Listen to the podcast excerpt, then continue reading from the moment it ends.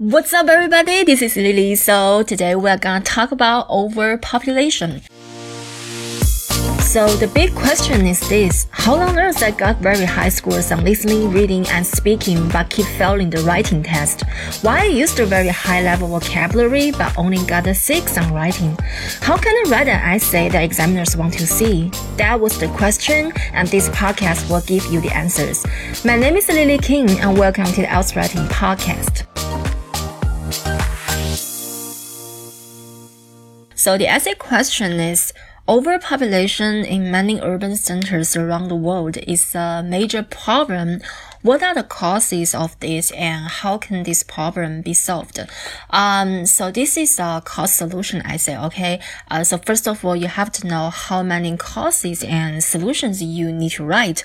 So even though the essay question uses the pronoun causes, um, you should only write one cause because your aim is to fully expand your ideas. So if you write like more than two, uh, more than one cause, then you can fully expand them because, uh, you can only write like 250 words. Okay.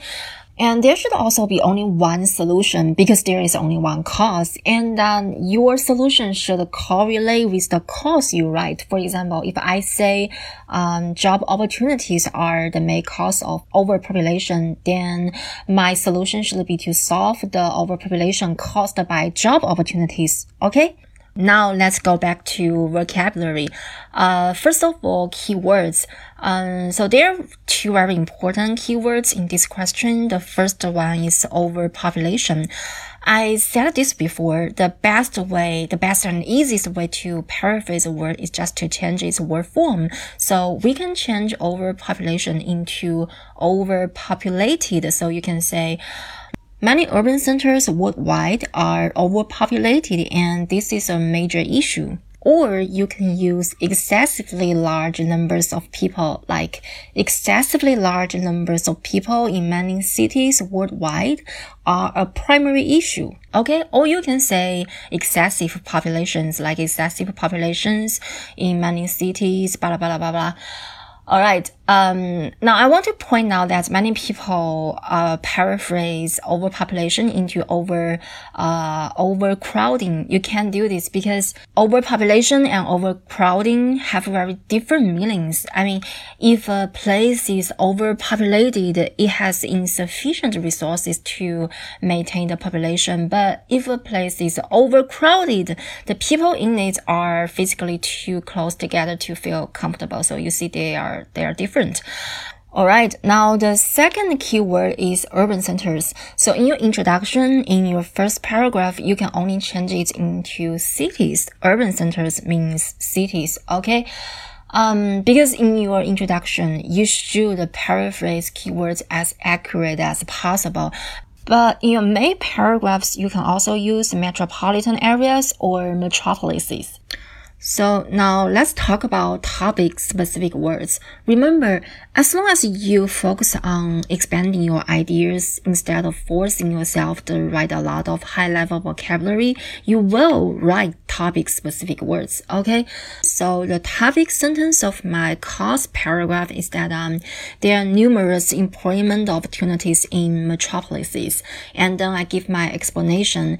Big cities have a wide assortment of companies. So people can always find work there, whether they are expecting a simple job as a server or a position at a multinational corporation. So you see, even though I used a very, very simple vocabulary, I actually wrote a very good paragraph because all the words I used like server, um, multinational corporation uh, help to help me to expand my topic sentence. So next, the topic sentence of my uh, solution paragraph is that government support for rural migration is the optimal solution to this predicament. So next, I give my explanation. If the authorities give tax deductions or subsidies to companies operating in rural areas, many business owners will be willing to move their operations there then plenty of job opportunities can be created, which effectively prevents people from moving the city centers the look for a job. So I use the rural migration. You can also say relocate, like uh, government should offer support to businesses who relocate to rural areas. I also use the um, tax deductions or subsidies. I also uh, use the word operations to avoid re repeating the word complaints again and again. Alright, so these are the words that can help you write this question. So I hope you guys find this useful. Thanks for listening. I appreciate you all. I'll talk to you soon. Bye.